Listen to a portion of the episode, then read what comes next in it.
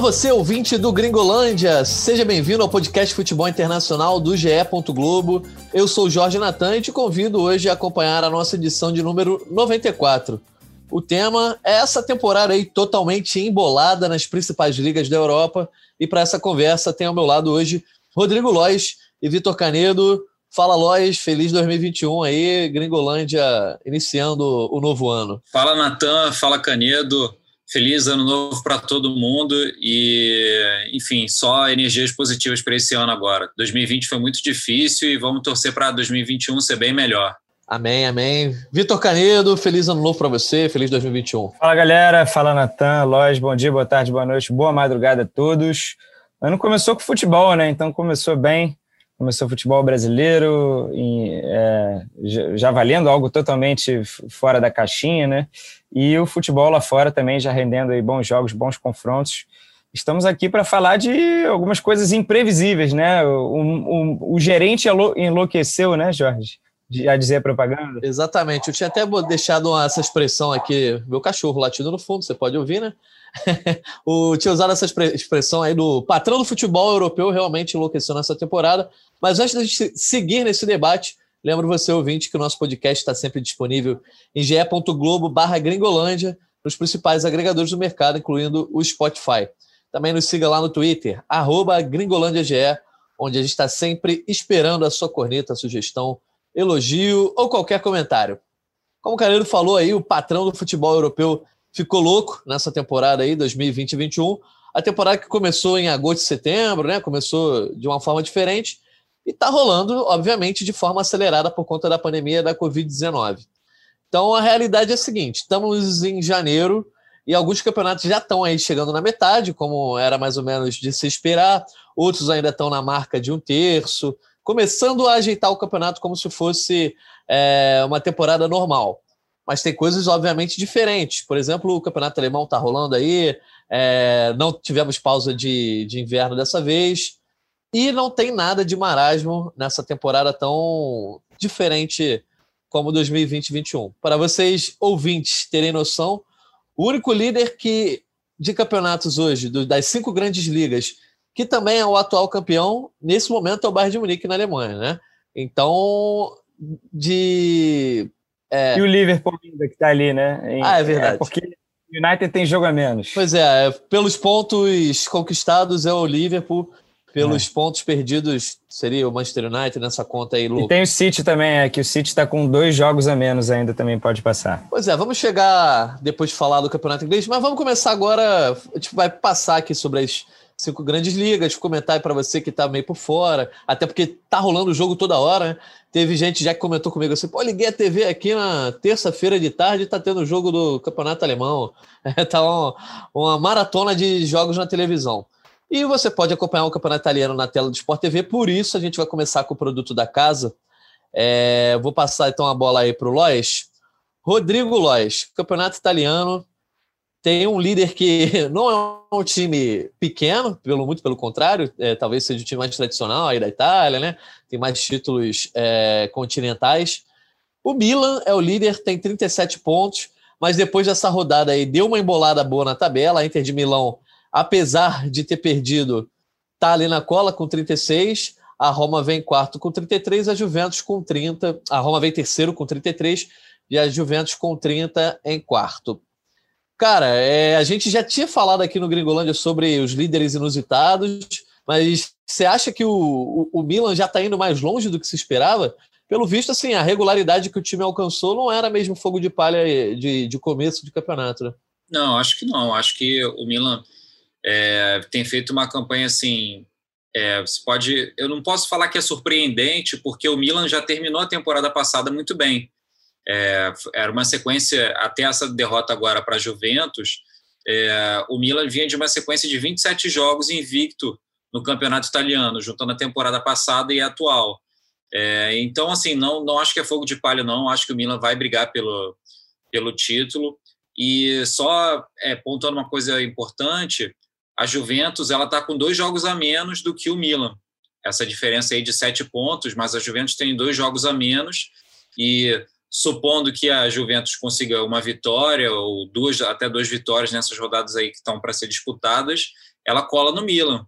Então acho que a briga, ela, é, pela tabela, olhando assim rapidamente, parece que o Milan e a Inter estão um pouco mais na frente da Juventus, mas a Juventus está ali.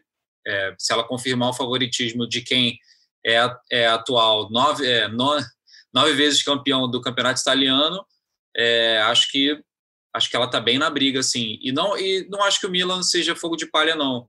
Mesmo com o, a ausência do Ibrahimovic recentemente, né, que ele sofreu uma lesão na panturrilha em novembro, o Milan tem conseguido bons resultados, assim, então não acho que seja fogo de palha, não. Lloyd, só é uma questão. As Juventus, na verdade, tem um jogo a menos do que o Milan, né? E você me lembrou de uma coisa fundamental que tem que falar nessa temporada tão diferente, é que é o número de jogos, né? Por conta de de jogos que estão sendo adiados pela Covid, ou mesmo por questões de calendário de Copa, de, de Campeonato Europeu, o número de jogos tem sido diferente para todos os times, não está sendo aquela temporada certinha. Você que torce para qualquer time do Brasileirão sabe que a mesma coisa aconteceu aqui.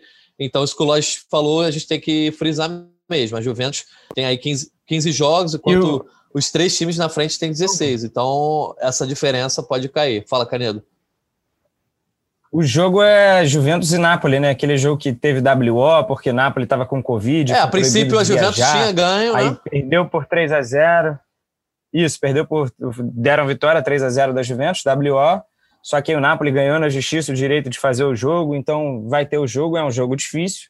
É, mas, é, de certa forma, sim, né? A Juventus está mostrando uma recuperação. Nessa última rodada, ela ganhou e Milan e Inter perderam. A Inter que só está jogando o campeonato italiano, fez favor de perder para a Sampdoria, e o Milan perdeu sua invencibilidade para a própria Juventus.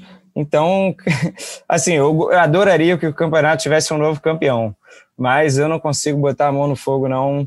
É, o, o, campeonato está um pouco mais louco esse ano, um pouco mais fora da caixinha, é, mas eu acho que a Juventus ainda tem boas chances de levar isso aí.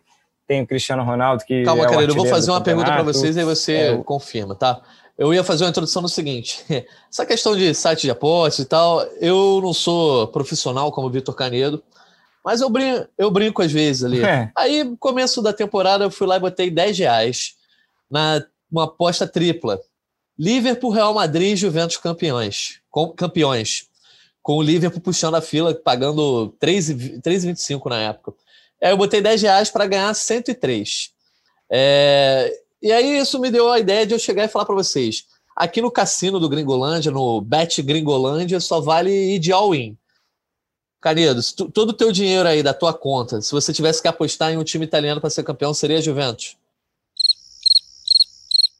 Cara, eu acho que o meu favorito, a, a, o meu palpite seria Inter de oh. Milão, porque ela só está disputando o campeonato italiano, né? Já saiu da, da Champions e não se classificou para a Liga Europa. Tem a Copa da Itália ali, logicamente, mas é menos importante, são menos jogos. É, mas eu não sei se essa gordura que pode vir a ser de três pontos será suficiente, né? Porque sai do muro. Na hora do, do vamos ver, ah, tem que apostar. É porque assim, para você falar all-in, né? Eu já penso que valeu, adeus a minha casa, o meu carro, todas as minhas camisas de futebol. Não, só aquela conta ali do bet, só aquele é, dinheirinho que tem no bet. É, eu acho que iria na Inter de Milão. Beleza. Rodrigo Lois, você nessa situação, não sei, não sei se você é um, é um cara que gosta de apostas, de, de, de brincar com isso, mas se você tivesse que ir de all-in aí, apostar todo o seu dinheiro, qual dos candidatos ao título você iria? É difícil, cara. É bem difícil a pergunta, porque como o Canedo pontuou, assim, tem essas circunstâncias de outras competições e até que ponto é, porque em algum momento, assim, dependendo se o calendário ficar muito apertado, os técnicos vão priorizar a escalação em determinado jogo. Pode ser da Liga dos Campeões para a Juventus, pode ser da Liga Europa para o Milan. É, mas, assim, eu, eu confesso que eu apostaria na Juventus. Eu não colocaria as minhas fichas na, na Inter. Eu vou falar uma coisa assim, que é mais uma, uma questão subjetiva, assim, é, que não é tanto objetiva a Inter de Milão não me passou tanta confiança nos jogos que fez até o momento. Assim, teve uma goleada ali, outra ali, mas uma questão totalmente opinião minha, não, não é não é ciência aqui não. É, não me passou tanta confiança nos jogos e a Juventus me mostrou isso mais vezes, não tanto quanto o Milan no campeonato italiano, Mas, assim, para mim, essa vitória da Juventus sobre o Milan agora, ela foi muito significativa, assim. É um recado, Cara, né? Foi é, revendo os melhores momentos do, do jogo de novo, assim, é, foi, uma, foi uma atuação muito boa, assim. O Chiesa jogou muito de bala, que, enfim, o Pirlo aposta muito nele e voltou a jogar muito bem também. Não, não precisa só do Cristiano Ronaldo para ganhar, como a Inter precisa do Lukaku, né? Mais ou é, menos. mais ou menos assim. É, é, apesar da a Inter de Milão ter o melhor ataque do campeonato, é assim, com folga, né? 41 gols já, mas assim, eu apostaria na Juventus. Beleza. Só para vocês terem ideia, então, é num site bastante utilizado em apostas, a Inter de Milão é cotada como favorita, está pagando 2,5. Explica para quem está em casa aí o que, que é exatamente pagar 2,5, Canelo. É, para cada real que você investe, o retorno é de 2,5 se a sua aposta for vencedora, né? Se a Inter de Milão Ou for seja, campeã. Ou seja, quanto menos dinheiro você ganha com a aposta, é, mais favorito é o time, né? Essa é a leitura. Então, a Inter de Milão é que está pagando menos, está pagando 2,5, cotada como favorita. A Juventus vem com 3,25 e o Milan, o Milan com 5,50. Ninguém seja- leva fé no Milan, né? Mas também parece que uma hora que vai cair um pouquinho, né? Que não vai É, eu, acho, conseguir. eu, eu acho que vai estar ali em cima, né? Eu, eu não consigo ver o Milan saindo desse G4. Mas a disputa pelo título exige um, um nível a mais que talvez esse Milan não tenha, né? Então é isso. Passamos pelo Campeonato Italiano. Lembrando que você pode acompanhar o Campeonato Italiano aí, é sempre um jogo por rodada na tela do Sport TV. E a- acontecem surpresas como ontem. É, ontem, no caso, está gravando hoje aqui na quinta-feira. Na quarta-feira, a Inter de Milão jogou contra a Sampdoria. O Alex Sanches perdeu pênalti. Tudo se acompanhou aí ao vivo no Sport TV. Próximo jogo do italiano, Milan e Torino, sábado, 4h45 da tarde, no canal Campeão. Olha aí, chamada boa. Agora a gente sai do campeonato italiano, que para mim tem sido um dos mais legais de acompanhar. Eu tenho visto jogos até mais legais do que no campeonato espanhol, por exemplo, que é um campeonato que eu gostava de ver. É, a gente vai para dois campeonatos assim que, é, digamos que vivem de marasmo há alguns anos. Vamos primeiro ao campeonato alemão. O campeonato alemão é o seguinte: como eu tinha feito na é, a introdução, o atual campeão é o líder não está sobrando, como em outras temporadas, mas, Mas, é o é o nosso all-in, né, o Jorge Natan? É, para mim seria. Eu, eu não falei no italiano, no italiano eu iria de É. Juventus, né? Vocês, você foi de Inter de Milão. É, o Lois foi de Juventus também, não foi? Isso. Então, no, na Alemanha eu já vou dar meu palpite aqui. Eu iria de Bayern de Munique. Para você que está ouvindo, o Bayern de Munique é líder com 33 pontos e vem dois pontos à frente do RB Leipzig, que é o segundo colocado. Bayern Leverkusen em terceiro com 28 e o Borussia Dortmund ficou para trás ali, está com 25 pontos, está 8 pontos atrás do Bayern. Acho que já está um tanto quanto Trocou descolado. técnico, né? Já não, não vai chegar. Esse ano não vai. Pois é. É, e é um campeonato que, diferentemente dos outros, está todo mundo ali com 14 jogos, né? É, chegando ainda na, no meio, perto do fim do, do primeiro turno. Rodrigo Lois, você que é um especialista em futebol alemão, é, você acompanhou os jogos lá quando você morava na Alemanha? Chegou aí a algum estádio? Só uma curiosidade aqui. Cheguei, cheguei a alguns jogos do Hertha Berlim, que tá, eu morava em Berlim, fui em jogo do Dortmund também, do Bayern de Munique. Final da Copa da Ah, tá. Alemanha, é, Bayern e, e Borussia de 2014 eu fui também. Olha aí, pô, jogos. pegou, pegou uma época boa, tanto de Bayern quanto de Borussia, né? Guardiola, né? O Aubameyang jogava no, no Dortmund, né? É, foi uma época Disputaram boa, assim. E só de lembrar de ir em jogo com torcida, bate um saudosismo forte. Pois é, nem fala. Mas você conhecendo também aí o, o futebol alemão, é, é como o Caneiro já antecipou, não dá para desconfiar muito desse Bayern de Munique, embora talvez, quando a gente viu o Bayern ser campeão na, na Liga dos Campeões da temporada passada, a gente talvez esperasse uma maior facilidade aí dentro do campeonato alemão, né? É assim, é, falando especificamente desse campeonato alemão, o Bayern já está oito jogos seguidos em que ele começa perdendo e vai lá e vira o jogo. Isso aconteceu na, na última partida agora contra o Mainz, é, vitória de 5 a 2 Lewandowski, para variar, fez dois gols. Já está com 19 em 14 jogos. É assim, eu acho que o único time que eu vejo com o Bayern Leverkusen, ele tem qualidade no ataque assim para fa fazer frente a determinados jogos e tal. É, fez um bom jogo contra perder, é, se eu não me engano, perdeu, agora não lembro de cabeça, é, o confronto direto, que foi justamente quando o Bayern assumiu a liderança. É, mas assim, eu, dos times ali do topo, né, que eu acho que tem mais condições de brigar com o Bayern, o Borussia Dortmund tem mais material humano, a gente já falou sobre isso outra vez, só que eu vejo o RB Leipzig como um, um time mais sólido para brigar com o Bayern. Mas assim, a gente está falando de um cenário muito difícil. O time do Bayern é muito acima, sabe? O time do Bayern ele já é acima no, no contexto de Liga dos Campeões da Europa, que a gente está falando dos melhores clubes da, da Europa. Na Alemanha também é uma situação muito difícil assim de alguém brigar é, pelo título. É, a vantagem em relação ao Leipzig agora é de dois pontos só, de 33 a 31, mas eu vejo assim muito difícil de alguém incomodar o Bayern.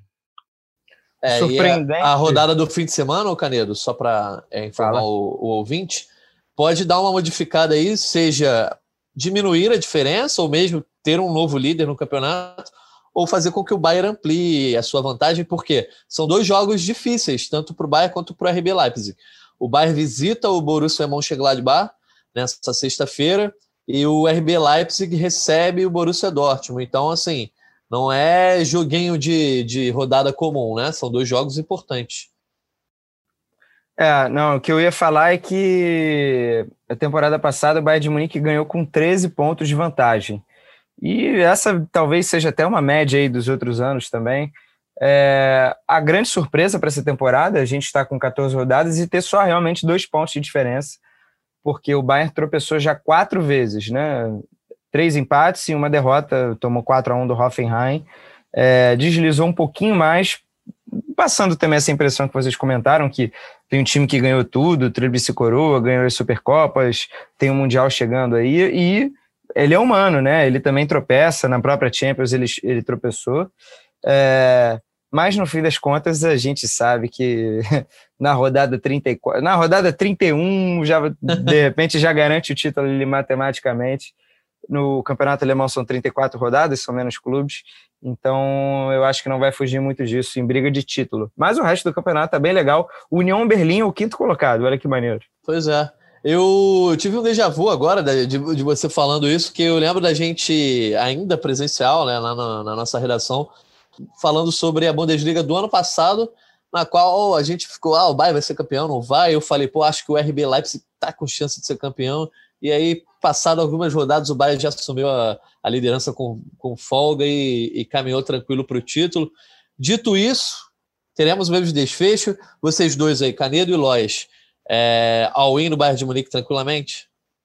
Crave Magar, tranquilo, sem, sem peso na consciência.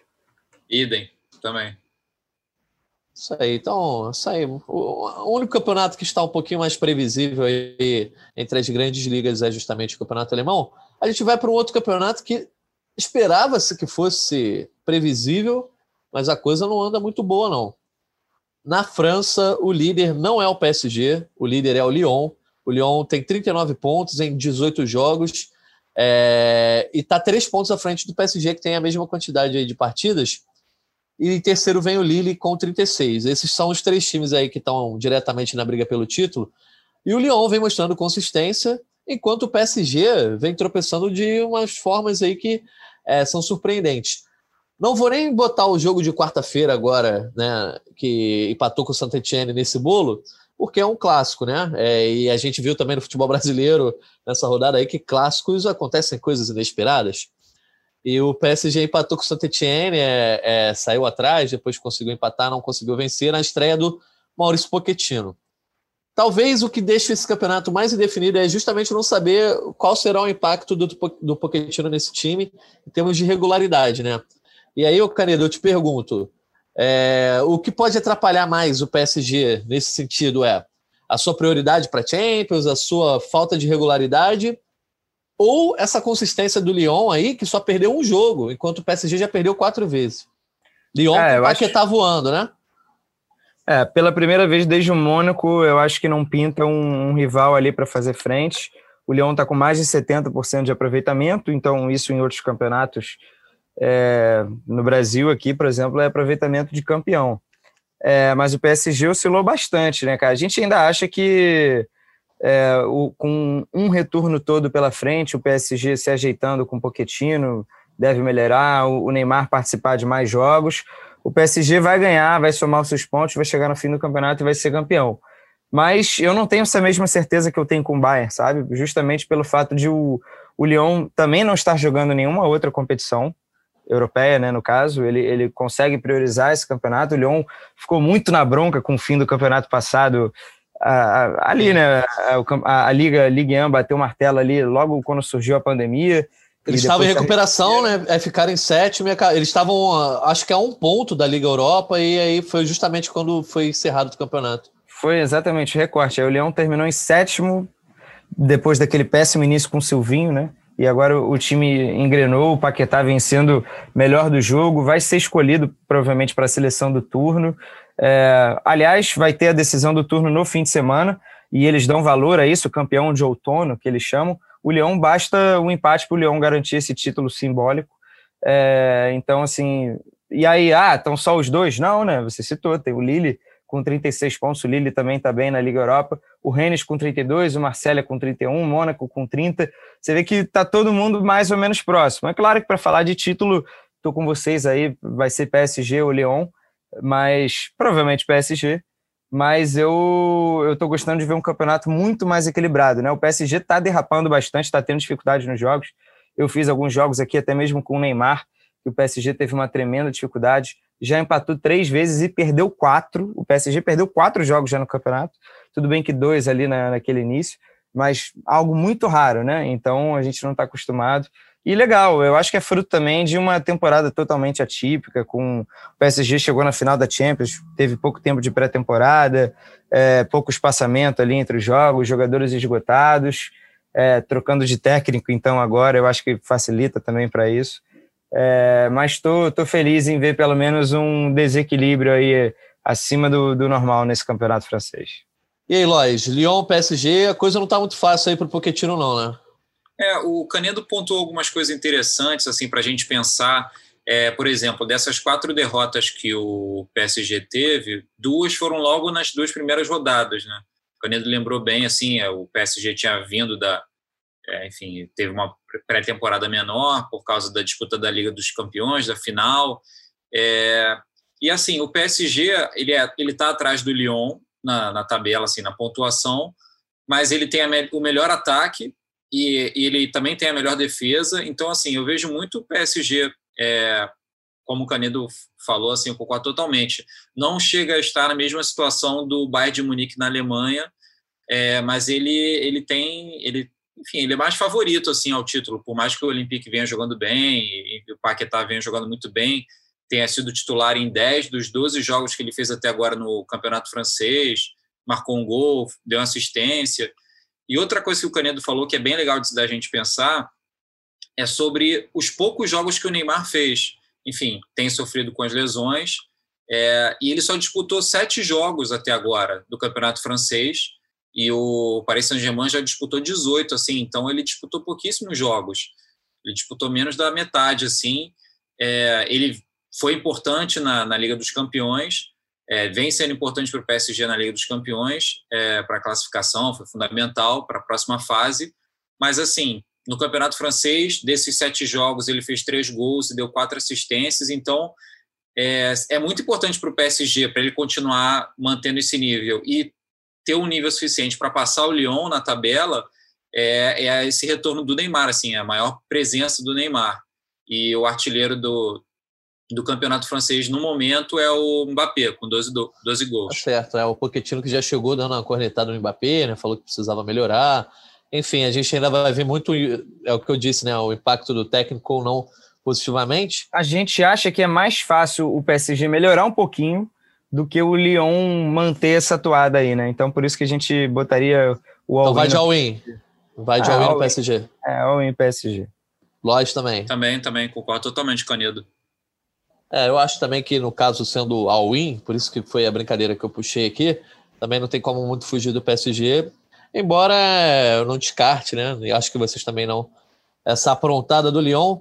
Espaço agora para o. Ah, deixa eu, eu ver aqui ah, como as casas de aposta é, tratam ah, o favoritismo tanto do Bayern de Munique quanto, quanto do PSG, que eu acabei não informando e é sempre um dado legal de dar. Para vocês verem o caso do PSG. Está pagando 1,2, ou seja, Se você botar 10 reais, você ganha 2 reais apenas. Enquanto o Lyon paga 9. São quase 9. O PSG para o, o Lyon, para o caso da casa das apostas aqui, é quase nove vezes mais azarão do que o PSG.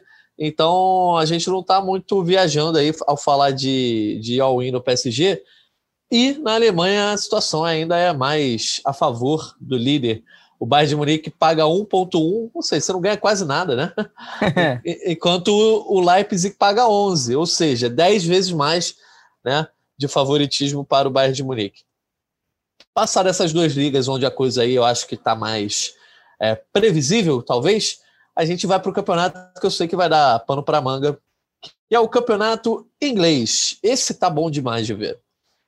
O Liverpool, o Caneiro já tinha dito lá no começo do episódio, é o líder com 33 pontos, mas tem a mesma pontuação do Manchester United e tem mais jogos. O Liverpool fez 17 partidas, o United fez 16 e ainda leva vantagem só aí no critério de desempate. Logo depois, em terceiro, vem o Leicester com 32 e o Tottenham vem quarto com 29, sendo que Liverpool e Leicester têm 17 jogos e o United e Tottenham tem 16. É. Esse esquema de jogo a menos aí no campeonato inglês tá uma farra. Tá, tá. E agora com jogos é. sendo adiados ainda por causa da Covid, por exemplo, o Manchester City tem 15 jogos, tem dois a menos que o líder Liverpool e tem 29 pontos. Ou seja, se vencer suas duas partidas, ele ultrapassa aí tanto o Leicester quanto o Liverpool e pode também ficar à frente do United City. É, dado esse panorama da tabela, quem ainda tem Southampton e Everton com 29 pontos também, em sexto e sétimo, mas com mais jogos que o City, é, acho que é o campeonato mais imprevisível da Europa hoje, é o campeonato inglês, né? Pode ir quem quiser. A foi bola, mal, tá, foi mal. A bola levantei para quem quiser cortar. Cara, é assim, a gente sempre tratou o inglês como um campeonato do G6, né? Mas nos últimos anos, a gente viu dois times muito fora da curva, o Liverpool e City, batendo ali, o City bateu em um ano 100 pontos, no outro foi campeão com 99 e o Liverpool com 98, e nessa última temporada o Liverpool, enfim, foi campeão com 99. Dessa vez não vai acontecer isso, então tá muito legal, e, e não é só o G6, né, porque o Chelsea é o nono, e o Arsenal é o décimo primeiro. O Arsenal ensaiando uma recuperação agora e o Chelsea derrapando agora. Mas, cara, só o fato da gente ter o Leicester em terceiro, o Southampton em sexto, Everton em sétimo, o Everton já foi líder, o Aston Villa o oitavo com dois jogos a menos, podendo chegar a 32 pontos com 17 jogos. Cara, tá espetacular o campeonato em termos de imprevisibilidade, né? A gente tem visto menos grandes jogos, aqueles que a gente, poxa, se empolga caraca, campeonato inglês é muito bom, intensidade, o jogo tá maravilhoso, não.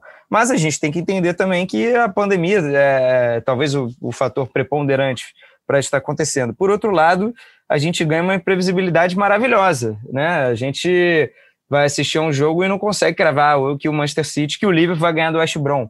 O Liverpool empatou com o West Brom outro dia, é, com o West Brom fazendo um belo segundo tempo. Então, tá muito legal de acompanhar esse campeonato. É, para falar aqui, para sair um pouco do muro, né, para falar em termos de título, eu acho que o, o Liverpool ainda vai ganhar esse título, mas o momento é ruim, vem de três tropeços seguidos, vários lesionados. É um momento agora que a gente tem muitos jogos, né? Tá passando por ele, né? Dezembro, janeiro, é, mas eu ainda acho que lá no fim deve ser decidido na última rodada, espero que seja, mas eu apostaria o meu dinheiro no Liverpool.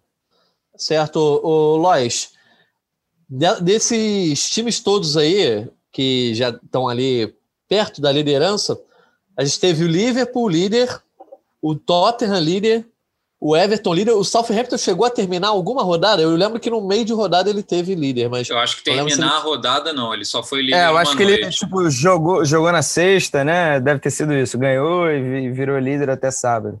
Pois é, e aí o United é, podendo, tem a chance aí de ser líder, mesma coisa com o City. É, é tipo 500 é, milhas de Indianápolis, né? Que cada volta alguém está na frente, o que importa lá é só a, a volta 38. Pois é, prova de ciclismo, enfim. É, cara, não sei o que, que você pensa, mas eu acho muito mais legal. Eu tô achando o campeonato até mais interessante porque os jogos têm sido de menor marasmo. Não que a Premier League seja uma liga de maragem, muito pelo contrário, é a liga onde os pequenos, ditos pequenos, né, roubam mais pontos dos grandes, mas são, de fato, todos os jogos têm resultados é, que você não espera, né? Resultados incompreensíveis, tipo o Liverpool perdendo por Southampton, pô, a ponto do técnico chorar porque ganhou pela primeira vez do Klopp. Enfim, é, você está curtindo aí, tá, tá, quando você está de folga, você abre uma pipoquinha, vê lá o jogo do Campeonato Inglês só para curtir. Pipoquinha não, né, Jorge? Pode falar que, pô, abre uma cervejinha, né? Ah, não sei se o, se o Lois bebe durante a semana, né? Tem uma série de regras aí. é, durante a semana eu evito um pouco, acho que Viu? não casa bem.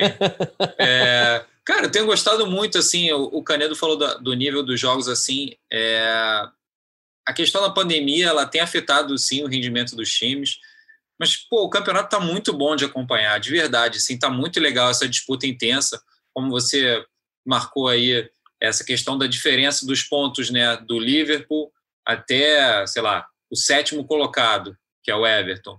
São só quatro pontos, assim, e tá, e tá muito disputado, essa alternância na liderança é muito bacana, assim. É, cara, para mim tem sido, assim, excelente. Eu acabei trabalhando em vários jogos do campeonato inglês até agora, e, pô, assim, todo jogo foi muito bom de fazer, assim, foi muito legal, alto nível, assim, e, e emocionante, sabe?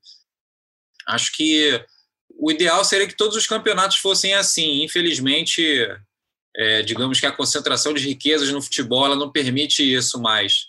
É, mas ainda na Inglaterra a gente tem um pouco disso e só queria pontuar uma coisa assim que, que eu acho que é relevante a gente marcar posição em relação a isso é a situação da pandemia no Reino Unido e os jogos ainda estarem rolando. Assim, eu sou eu sou bem crítico a isso. Eu acho que, caraca, é assim, a, o nível da pandemia no, no, no Reino Unido. O lockdown voltou, né? É, o lockdown total, o, né? O lockdown, tá, a quarentena máxima está sendo aplicada em todas as regiões da Inglaterra, mas o futebol vai rolando. A gente teve essa semana agora 40 casos confirmados nos testes da Premier League.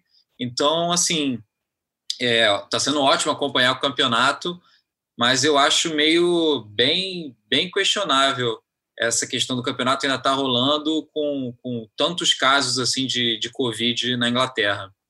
O meu pois é. sambista é. Jorge Natan, né, vai recitar aí Arlindo Cruz, o show tem que continuar, tá correto? Sim, Arlindo Cruz Sombrinha. É isso, né? Acho que funciona mais ou menos assim, né? Pois é, é, esse número que o Lois deu de 40 casos é aparentemente quem pode imaginar aí o, a quantidade de jogadores que tem, cada clube, de comissão técnica, funcionários, etc. É, pode achar que é pouco, mas os testes todos que começaram a ser feitos aí na retomada da temporada ainda, né, lá para julho, é, sempre davam oito testes positivos, seis, sete, é, os números não passavam muito de 10, 12. E aí na, na semana passada, na semana passada não, no meio de dezembro, o número de testes chegou a 18 positivos já foi alarmante para a Premier League. E agora bateu 40, que foi o maior número de longe aí, é, é desde que começou essa onda de testes dentro O City está sem o Ederson e Gabriel Jesus, né? Pois é, três jogos já foram adiados aí, né, por conta de, de surtos dentro dos elencos. É, coisa que a CBF não fez aqui, a Premier League lá tem feito, é, justamente também para tentar manter esse equilíbrio técnico. E eu acho que eles entraram no modo que a gente vive aí agora, falando um pouco de política no Brasil, né? Uh, o que eu, eu, penso é o seguinte: o que acontecer no Brasil pode acontecer, o número de casos explodir, etc. O Brasil não entra em lockdown de novo, as grandes cidades não vão entrar em lockdown de novo. É, eu acho que o que está acontecendo no futebol europeu vai ser meio isso. Assim. Os países podem viver a onda que for de Covid, de casos dentro e fora do futebol, mas os campeonatos não vão parar, porque se parar de novo, já atrapalha a próxima Euro, que atrapalha a próxima temporada, atrapalha a Champions. É, seria uma bola de neve que eu acho que eles não estão dispostos a pagar de novo, e aí eles vão lidar com o perigo. Não sei se vocês pensam igual, né? O show tem que continuar, né? Pois é. Concordo totalmente, Natan. Vão levar isso até melhorar, todo mundo ser vacinado, ou até algum jogador é... Não, e lá já começou a vacinação, né? É, Tem uma previsão aí de, de meio do ano, pelo menos o público é, de risco estar totalmente vacinado, né? Exato. Pois é. Esper esperemos assim, né? E, e, esperamos também que nenhum caso grave ou mesmo de, de morte, obviamente, aconteça aí dentro dos clubes, porque no o discurso no futebol, né? acabou se tornando muito que a Covid desfalca os elencos. Ah, o fulano tá com Covid, vai ter que ficar um tempo de molho. Ah, o fulano tá com Covid, vai desfalcar o time aí no jogo contra tal. E a gente acaba esquecendo que a Covid é uma doença perigosa de cada organismo, né? Age de uma forma e acho que a gente deixa um pouco de lado esse perigo quando a gente fala de esportistas, né? E tá faltando talvez esse senso crítico aí, por parte até mesmo do, dos próprios atletas, é, por mais que a gente saiba que eles mesmos querem jogar, eles mesmos querem treinar. É, não sei se vocês viram aquela série que a gente não pode citar muito aqui, mas uma série fantástica sobre o dia a dia do Tottenham na temporada passada, né? E aí tem um momento que, que chega o lockdown na Inglaterra e os caras ficam agoniados. Eles, como é que a gente vai ficar sem treinar? Não, não quero treinar. Enquanto um ou outro fala, pô, eu tenho medo de ficar treinando minha família. E a gente sabe que os caras querem jogar, querem treinar. Inclusive, burlaram o lockdown. Teve aquela cena no meio da pandemia, né, do Mourinho correndo nos parques públicos lá com, com os jogadores do Tottenham. Então é uma discussão muito complicada, né? A gente, a gente, esse show tem que continuar. Acho que tem até seus adeptos dentro do próprio jogo, dentro dos próprios gramados. Enfim, se vocês querem comentar mais alguma coisa da Covid, a gente volta aqui para o campo e bola. Vamos voltar para o campo e bola. Então, falando sobre campo e bola, é... eu queria saber de vocês, que nos outros foi mole, fazer o all-in, pegar, ah, vou apostar aqui no título de, do fulano de tal. Mas aqui é difícil, cara, é muito difícil porque é... não dá para prever muita coisa, até porque a gente achava, por exemplo, eu sinceramente eu achei ali a, pelo menos umas quatro rodadas que o City não chegaria para brigar, eu achei. E nunca esperei que o Manchester United fosse brigar por esse título. E agora as chances são obviamente reais. Então vou deixar vocês falarem primeiro, depois eu faço minha aposta. Eu quero saber quem vai ter a coragem aí de ser o primeiro a apostar no campeão do, do da Premier League. Eu vou, vou fazer as honras aqui então. Eu vou começar. É, eu acho que o Liverpool vai ser campeão mesmo, como o Canedo pontuou antes.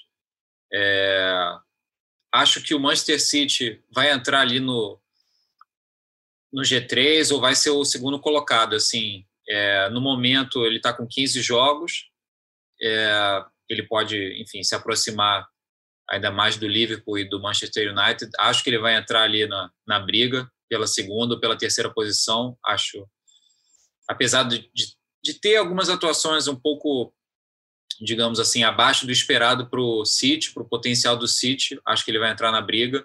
E veja a disputa ali entre os três: o Liverpool, o City e o United.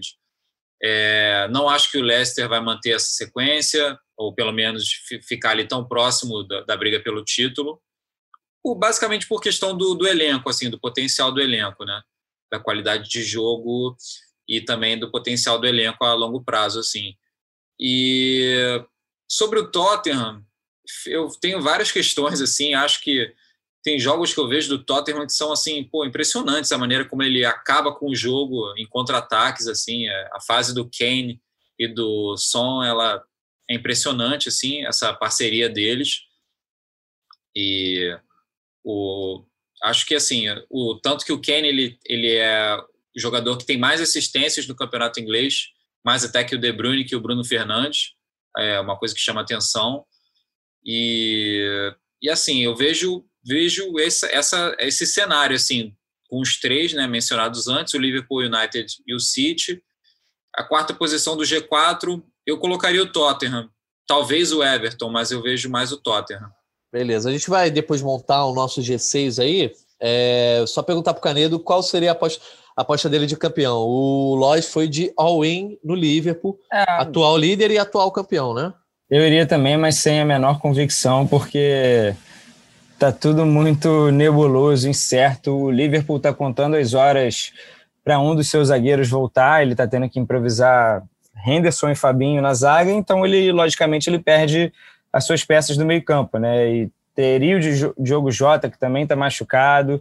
É, o Liverpool, a gente sabe que é um time confiável quando tem todos à disposição, é favorito, seria um dos favoritos até para ganhar a Champions, mas está vivendo essa zica aí, né, com as lesões, não é nem Covid, né, então é, tem que passar por essa turbulência aí e por enquanto está passando por essa turbulência na liderança. A gente não sabe se o United vai ganhar o jogo dele que está faltando. e nem se o City vai ganhar os dois. Mas é, eu apostaria no Liverpool, porque eu acho que vai chegar lá em maio, é, vai se sobressair. Mas é, cara, aí, aí por favor, não, não façam o que eu digo, porque. Pois é, não, não apostem tudo que é. vocês têm. Nenhum desses campeonatos, na verdade. Acho que só o Bayern de Munique ele vai dar para você. Porque, cara, é realmente é, vai que o Salah se machuca e aí, aí, aí acabou de vez. Porque, aí é ladeira, né? Aí, aí é ladeira. Aí só, não, só vai ganhar do Sheffield, né? Porque o Sheffield está com 17 jogos, dois empates e 15 derrotas. Nossa. O Sheffield está um negócio. Surpreendente, né? Depois da, da campanha na temporada passada. Eu, eu vou ser diferente um pouquinho, eu vou ser clubista aqui, vou apostar no Manchester United no seguinte. Boa. Eu acho que o United vai nessa janela aí, já estão falando que vai pegar o Diallo, né? Eu acho que vai fazer uma graça nessa janela, coisa que talvez os outros clubes não façam. Não sei se o Liverpool vai pegar algum zagueiro aí justamente para ter uma nova opção. Enfim, a janela também tem esse impacto, mas é, o fato do United. O Arsenal ter... vai subir também. É, o Arsenal estava lá para 14, já subiu agora, está em 11, conseguiu é, algumas vitórias em sequência. E aí, antes da gente fazer esse exercício do G6, é, eu só queria que vocês comentassem aí. Chelsea e Arsenal. É, o Chelsea eu acho que foi, acabou sendo uma decepção. É, não o desempenho irregular do time, porque a gente sempre falou justamente na, nos podcasts sobre janela de transferência, todos os outros podcasts que a gente falou alguma coisa sobre o, o Chelsea, a gente falava que não era um time para agora. Mas depois de um bom começo e entrou numa espiral aí de negatividade, a ponto do Lampard já ser colocado aí como um candidato a ser demitido, né? E aí, então comentem aí só essa situação. Se o Lodge quiser falar do Chelsea, o, o, o Canedo do Arsenal, ou vocês quiserem trocar uma bola, queria saber o que, que vocês pensam aí sobre esses dois times, que para mim o Arsenal nunca é confiável e o Chelsea não achava confiável, mas depois desse bom começo eu me decepcionei. É, eu começar falando do Chelsea, é, cara, impressionante, assim, é, como você comentou a questão dos reforços, né? O Chelsea, se não me engano, foi o clube que mais gastou investimentos é, em jogadores para essa temporada. E é difícil, às vezes, você colocar vários jogadores de qualidade para funcionar, principalmente no setor ofensivo, né? O Chelsea ele trouxe o alemão Kai Havertz, trouxe o Timo Werner também da seleção alemã, é, trouxe o Tio, trouxe o Thiago Silva, trouxe o Ziyech, trouxe vários jogadores, o Mendy, o goleiro, assim, e principalmente no setor ofensivo está difícil encontrar o tá difícil para o Frank Lampard ele encontrar a maneira ideal para colocar todos esses jogadores que chegaram para jogar e também os que o Chelsea já tinha. É, então, assim, é um trabalho difícil porque você tem investimento muito alto, você tem expectativa grande sobre, é, em termos de resultados. Na Liga dos Campeões, Chelsea até que fez uma, fez uma campanha boa na fase de grupos, é, mas a situação na, na Premier League, assim, é difícil. E nesse momento, assim, acho muito difícil o Chelsea se recuperar a um ponto de, de chegar na, no, na final do campeonato brigando pelo título, assim. Acho difícil. A gente já tem, no momento, quantos jogos que já foram? Temos o Chelsea, o Chelsea já fez 17 jogos. Se você pensar que isso é quase um turno, né, teria que fazer uma arrancada muito boa no segundo turno. É, é, para mim o Chelsea é muito, como você falou, Nathan, acho muito incógnita, assim, acho difícil do Chelsea se recuperar a ponto de brigar pelo título.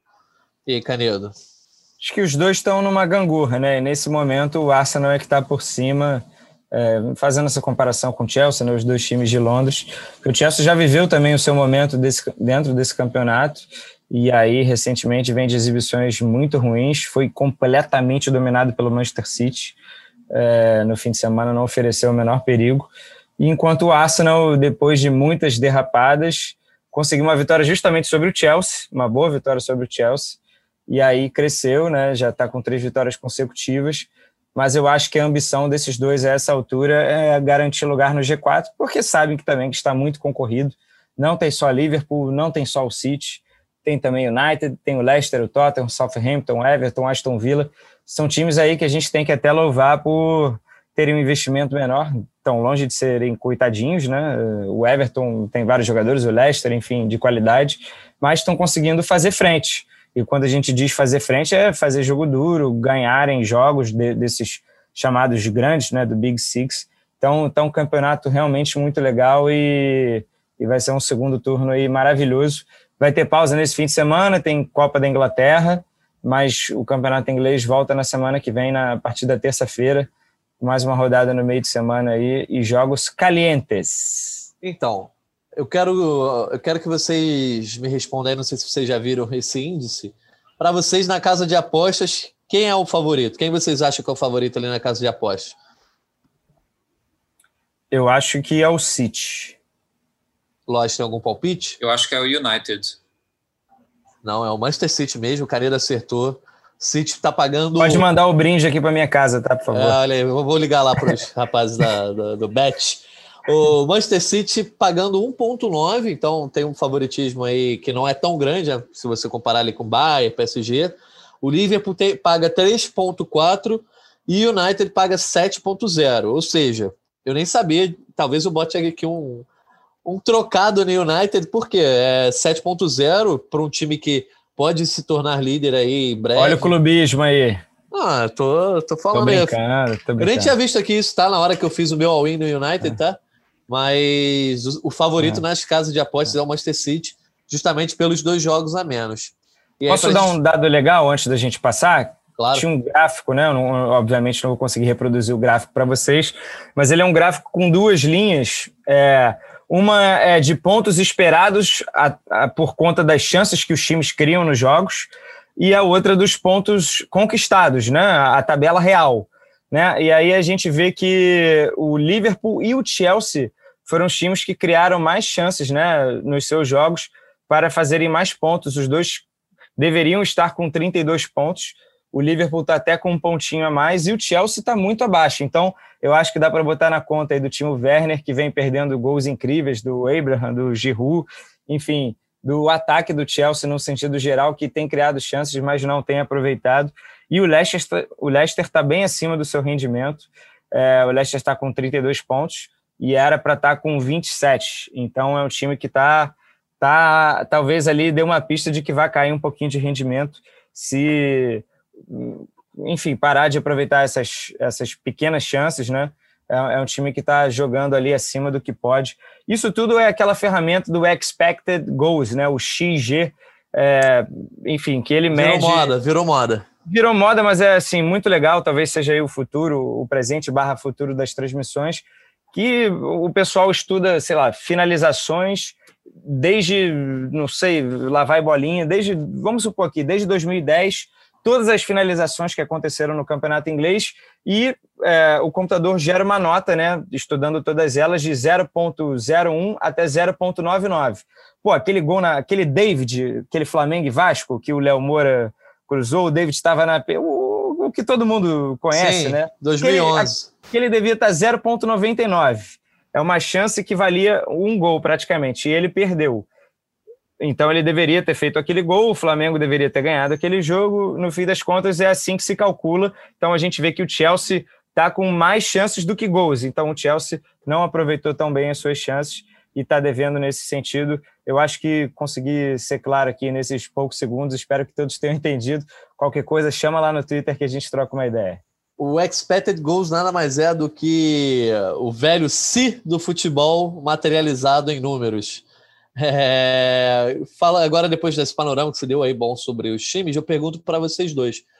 G6, eu quero saber se vocês tivessem que anotar na cápsula do tempo aqui, ó, os seis times que vão terminar nas seis primeiras colocações da, da Premier League 2020-21 serão esses. Começa com o Rodrigo Lois. Sem muro, hein? É direto. Um, dois, três, quatro, cinco, seis.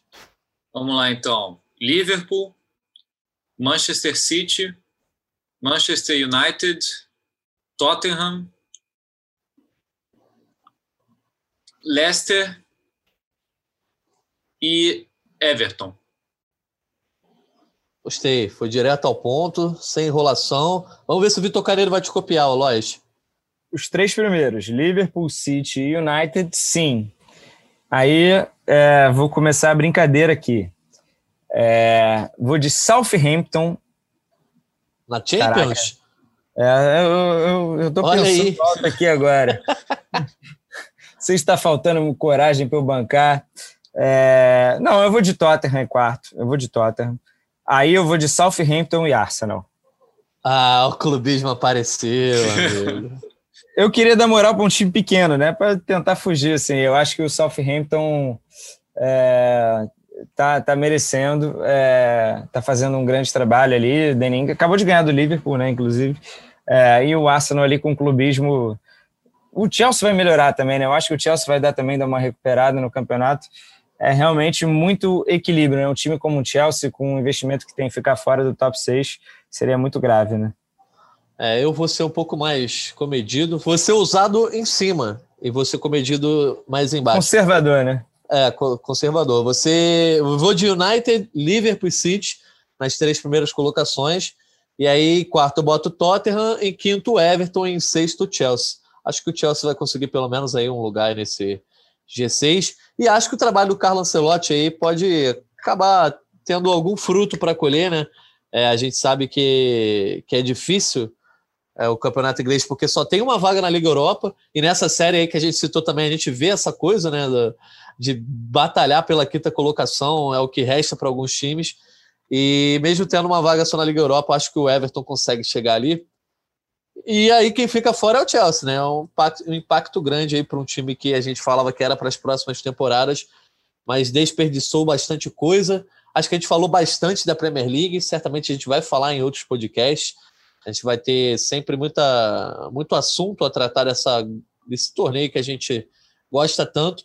Mas um campeonato que está legal de acompanhar, principalmente para aqueles que gostam de ver os grandes tropeçando, né? Gostam de ver o Messi se ferrando. Não que seja o meu caso, não, tá, gente? Imagina. É, é, é o Campeonato Espanhol, que tem o Atlético de Madrid na liderança com dois jogos a menos. O Atlético de Madrid tem 15 jogos e 38 pontos, dois pontos à frente do Real Madrid e sete à frente do Barcelona, que até de todos os tempo... campeonatos que a gente falou até agora, o Atlético tem a melhor campanha, né? Sim, é, em termos de pontos é, uhum. desperdiçados, né? É o que tem o melhor aproveitamento aí. É, o Barcelona, que até pouco tempo ali estava em oitavo, nono, conseguiu dar um gás é, através da dupla Messi e Pedri, que o Pedri eu acho que já se tornou aí um, um ponto fundamental desse time, a gente vai até comentar sobre isso. Já aparece em terceiro ali, eu acho que vai acabar sendo a briga de fato que vai acontecer até o fim. A Real Sociedade, que chegou a liderar por algumas rodadas consecutivamente, caiu para a quarta colocação com 30. Então é isso. O Atlético tem sete pontos de vantagem para o Barça, dois para o Real Madrid, com dois jogos a menos. É, dá para a gente dizer aí que o Atlético caminha bem para ser campeão ou não está tão fácil assim? Fala aí, Rodrigo Lage. Ah, cara, eu acho assim, acho difícil já falar tanto em relação à briga com o Real Madrid. Sobre o Barcelona, eu acho que sim. Acho que a distância está grande e por mais que o Barcelona tenha melhorado nas últimas rodadas, é, inclusive eu trabalhei no jogo de ontem é, do Barcelona com o Atlético Bilbao e assim o Barcelona jogou muito bem, fato, e foi uma coisa muito legal de ver o Dembélé jogando bem.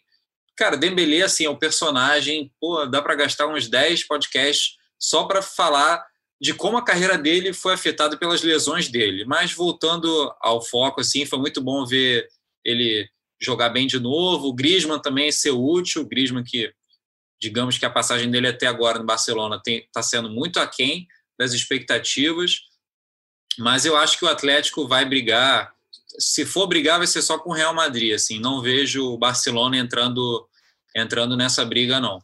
E aí, Canedo, diz pra gente aí se você pensa igual ao Lois ou você não descarta o Barça justamente pelo fator Messi e tal. Não, eu acho que descarto para título, né? Mas dá para dizer que começou o, o Last Dance, né? Para valer agora. É, o Barcelona deu uma engrenada e acho que o campeonato dele é esse, né? É, se acertar como time e aí, de repente, tentar fazer uma graça nas competições de mata-mata tanto na Copa do Rei, o Atlético de Madrid foi eliminado, quanto na, na Champions, que tem um confronto duríssimo com o PSG nas oitavas de final. É, mas eu acho que o título vai ficar realmente entre Atlético e Real Madrid. O Atlético de Madrid ganha os seus jogos numa margem muito pequena, em geral. Então não dá para cravar nada. Pode ser que um jogo que seja 0, 1 a 0 como foi essa última rodada ali, ele, ele conseguindo fazendo. Tomou um gol no fim e fez o gol da vitória logo depois com o Soares. Ele tem um Soares agora, né? Tem um atacante especialista em fazer gol. É, mas eu acho que vai ficar entre Atlético e Real. Eu ainda aposto no Real. Eu acho que o Atlético de Madrid vai deslizar mais do que é, a gente imagina, né? É um time ainda muito sólido, mas eu acho que o Real vai levar isso aí e o Barcelona vai ficar com o terceiro lugar. É, eu acho que o campeonato está se desenhando para essas brigas. E aí o quarto lugar, enfim, Real Sociedade, Vidia Real, o Sevilha, um desses três. Mas é interessante ver que não tem mais nenhum imortal, né? É, o Real Madrid ganhou todos os seus jogos na volta da, da pandemia e foi campeão na volta da quarentena e foi campeão do, do campeonato passado. É, isso, isso impensável nessa temporada, né? Pela quantidade de vezes já que tanto o Real quanto o Barcelona já tropeçaram e merecendo tropeçar, né? Campeonatos assim que não estavam jogando bem. Mas a tendência é essa: o, o, o Barcelona melhorar, estava muito ruim e acertar o seu time, e o Messi encontrar aí um verdadeiro casamento, um noivado com um moleque que tinha idade para ser o seu filho, né? É, a diferença de 15 anos, de 15 anos de um, de um para outro.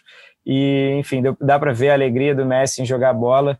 Se o Messi tivesse alguns companheirinhos a mais ali, se o Ansu Fati voltar bem, se o Dembélé de repente engrenar, é, o De Jong continuar nessa toada boa, o Messi vai deslanchar, vai voltar a fazer os seus gols, tenho certeza é, mas eu acho que não o suficiente para tirar essa diferença já criada. Digamos que o Atlético vença um e perca o outro jogo. Já vai estar 10 pontos na frente do Barcelona. Aí eu acho que não tira. Pois é, então, só para eu entender, no, na brincadeira do all-in, apostar todas as fichas, Canedo aposta no Real Madrid e o Lois aposta no Atlético? Corretíssimo.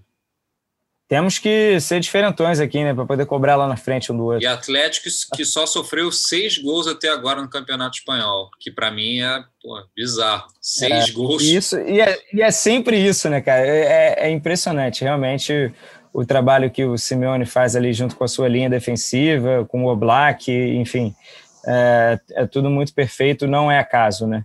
Pois é, eu, eu vou apostar no Atlético justamente por conta disso. O Canedo falou sobre é, o fato ali do Atlético poder derrapar, mas para mim o Atlético ele tem uma regularidade tão grande e a regularidade que a gente diz nem sempre é, uma, é, um, é um ponto de, de assim, ah, joga bem sempre. Mas ele tem uma regularidade defensiva muito grande, ele pode empatar em 0 a 0 em 1 a 1 mas dificilmente eu acho que o Atlético de Madrid vai perder jogos, tá? Tanto que só tem uma derrota aí. Acho que ele vai deixar pontos pelo caminho, sim, empates e tal, mas eu não vejo o Real Madrid também é, não perdendo pontos e eu acho que o Real Madrid perde jogos. Eu, eu vejo muito o Real Madrid pegando um Sevilha ali, perdendo um jogo, um clássico contra o Barcelona, o Real Madrid perdendo Menos, um né? O Real Madrid gostava ainda de tropeçar em time pequeno, né? Pois é, é já perdeu três, três vezes esse campeonato e perdeu os jogos Agora não vou lembrar, acho que perdeu para o Cádiz, se eu não me engano. Perdeu para o Cádiz em casa, tem a lista aqui. Tomou 4 a 1 do Valência e perdeu do Alavés em casa. Olha pois aí. é, entendeu? Então o Atlético me parece, por mais que não seja um time de grandes aspirações ofensivas, de grande futebol, mas a regularidade defensiva é tão grande que me parece caminhar bem para o título, sendo que agora tem o João Félix que já jogava bem, tendo o poder de fogo do Luiz Soares, que é o que faltava ao time. Então acho e que que curioso. Os empates do Atlético foram 0 a 0 tá Não vendo? tomou gol. Pois é, um time que realmente vende muito caro. Né? Luiz Soares, Eu acho que, é um que, do, que é um dos artilheiros, né? O Messi também está na briga, todo mundo com nove gols. O Luiz Soares. Que grande negócio fez o Barcelona, né? Doando um, um, melhor atacante da última década, aí, vamos por dizer, tirando o Messi, Cristiano Ronaldo e, e o Neymar. É, um grande fazedor de gols, doou praticamente para o Atlético Madrid, para um rival, né? Poderia botar no contrato, ó, mando para a China, mando para a MLS, Exatamente. mando para o inglês, mas, cara, logo para o Atlético de Madrid, sabe? Negócio inacreditável. Por exemplo, é. o próprio Atlético de Madrid rescindiu com o Diego Costa e botou lá uma cláusula: você não pode jogar no campeonato espanhol. Aí o, o Barcelona entrega o Soares de bandeja. Soares já fez nove gols. Tem um monte de críticas sobre a movimentação, às vezes o Soares não volta defendendo, blá blá blá blá blá blá mas com o time que defende tão bem e com o, o, o setor de armação tendo um cara diferenciado, para mim o João Félix é diferenciado, ele vai cravar muito gol ainda, cara. Então, acho que esse Atlético de Madrid caminha bem para ser campeão. E gols de, jogo de, de jogos de 1 a 0 né? Aqueles gols que valem dois, três pontos, né? Realmente. E aí, e sem contar o fato de, às vezes, ele é, ser o tipo de cara que está ali cercado por dois zagueiros, ele consegue, num giro, num chute colocado, numa cobrança de pênalti bem feita, ele faz a diferença. É, só para a gente passar o favoritismo aí, como a gente passou de todas as ligas, o Atlético de Madrid está sendo favorito para as casas de apostas, pagando 1,72. Olha Não, aí, Lois. É, tá vendo? Não tão distante do Real Madrid, que paga 2,62. Então é um campeonato mais equilibrado, enquanto o Barça surgiu como um azarão ali com 9, pagando 9, é, 9 para 1, né? É, mais alguma coisa a comentar sobre o Campeonato Espanhol? Acho que não, né? Isso, silêncio sempre. silêncio no podcast sempre endossa o, o comentário anterior. É, então acho que a gente encerra bem, falando aí dessas cinco grandes ligas, dando. A gente o seu palpite aqui, seria quem mesmo? Atlético de Madrid, também vou de ah, tá. Atlético. Tá. Ok. É, a gente não tá, só para deixar claro para você ouvir, a gente não está estimulando ninguém a apostar all-in nenhum desses clubes, tá? É só, é só porque o all-in evita o muro, né? Ah, não, boto 5 é. reais nesse, 10 reais naquele. Por favor, se, se vierem, se vocês vierem apostar e quiserem cobrar, a minha arroba é arroba Jorge Natan lá no Twitter, só mandar mensagem. E a minha é V Canedo. Rodrigo Ló pode dar arroba aí, sei lá, do Alan Caldas. Do Marcão, né? Manda do Marcão. Do Marcão. É. É, então, aí, para encerrar o nosso podcast, eu quero os comentários finais de vocês. E queria que, que vocês respondessem a seguinte questão: É mais fácil. Olha só, pergunta aqui que surgiu do nada. É mais fácil o Barcelona ser campeão espanhol ou o Arsenal ir para a Liga Europa? Só uma provocação, Vitor Canedo. Ah, é mais fácil o Barça. Não, ir para a Liga Europa para o Arsenal é só terminar em sexto ou ganhar a Copa quinto, da Inglaterra. Quinto. Aí no, na, no, na Premier League só o quinto vai para a Liga Europa. Ah, tá. Mas pode ser que abra, né? Se o campeão da FA Cup ficar ali entre os primeiros. É, tem sempre essa questão, né? É, mas é... não, acho que está mais fácil para o Arsenal ir para a Liga Europa. Barcelona campeão, acho que não vai bater, não. Acho difícil. O Barcelona está num viés alta agora, mas vai derrapar, vai ter a sua sequência de jogos, vai ter que poupar o Messi, ou pode perder o Messi por lesão. É, eu também não confio nem na defesa do Barcelona, enfim. O Barcelona não está pronto porque ganhou, fez dois, três bons jogos, não. Então ainda tem muito caminho pela frente. Eu acho que é mais fácil o Barcelona ser campeão. E você, Rodrigo Lage? Eu acho que é mais fácil, mais fácil o Arsenal ir para a Liga Europa. É... Ô, Lois, você, você tem que arranjar um time europeu para a gente torcer, para a gente provocar também aqui às vezes, cara. Não, meu, meu time no Brasil já dá muita dor de cabeça já, não preciso de outro time para torcer, não. Mas aí pode ser o escape, aí você pode escolher um Bayern de Munique, olha só que maravilha. Não, não. É. É, a fidelidade acima de tudo. Isso aí, Lois. Então já deixa aí teu comentário final, um abraço para os ouvintes, deixa aí o que você quiser falar, Rodrigo Lois. Cara, de novo, só uma mensagem de feliz ano novo para todo mundo, muita saúde, muita alegria e vamos nessa. Isso aí, querido, dá aquele tchauzinho, até a próxima. É, pois é, tchau, tchau para todos. Vai ter a volta do Palpite GE, a gente falou tanto de, de apostas aqui, de palpite. Palpite GE que tem uma galera aqui da nossa editoria concorrendo. Eu estou concorrendo com o Bené, o Marcão e o Mundim, junto com a Bárbara Coelho, o Caio Ribeiro, o Luiz Roberto e o Lédio. Somos oito, estamos concorrendo aí já em 14 semanas, tentando adivinhar os vencedores dos jogos de futebol internacional. E a Bárbara Coelho está liderando sozinha. Sabe quem é o Lanterna, Natan? Bené? Marcos Felipe é o Lanterninha, disparado! Marcão já... Dele. Marcão tem mais idade para esses jogos, não, Canedo. É, é, não dá, né? Eu sou Tim Mundim no palpite GE, deixa aqui minha é. torcida pro Daniel Mundim. Tá bem, ele tá em segundo, empatado com o Caio, pertinho ô, da Bárbara. Ô, Lois, sai do muro aí. Você, qual é o seu time aí no palpite GE? Acho que eu vou de Tim Mundim também. Mundinho sereno. Ah, olha aí, pô, Mundinho não merece essa moral, não, aí, pô. Nunca chamou, nunca foi beber um chopp com a gente. É verdade. nunca, é verdade. Nunca jogou bola com a gente. Com o Canedo já joguei bola é. já. É, boa. Galera, nossa editora Juliana Sá já está nos apressando porque tem outros podcasts para gravar. Então, me, me, despeço aí dos nossos ouvintes, do Rodrigo Lóis, do Canedo. Obrigado pela grandes, grandes comentários de hoje e agradeço a você que nos acompanhou até o fim desse podcast, que tem edição da Juliana Sá e a coordenação de Rafa Barros e André Amaral. Um abraço e até a próxima.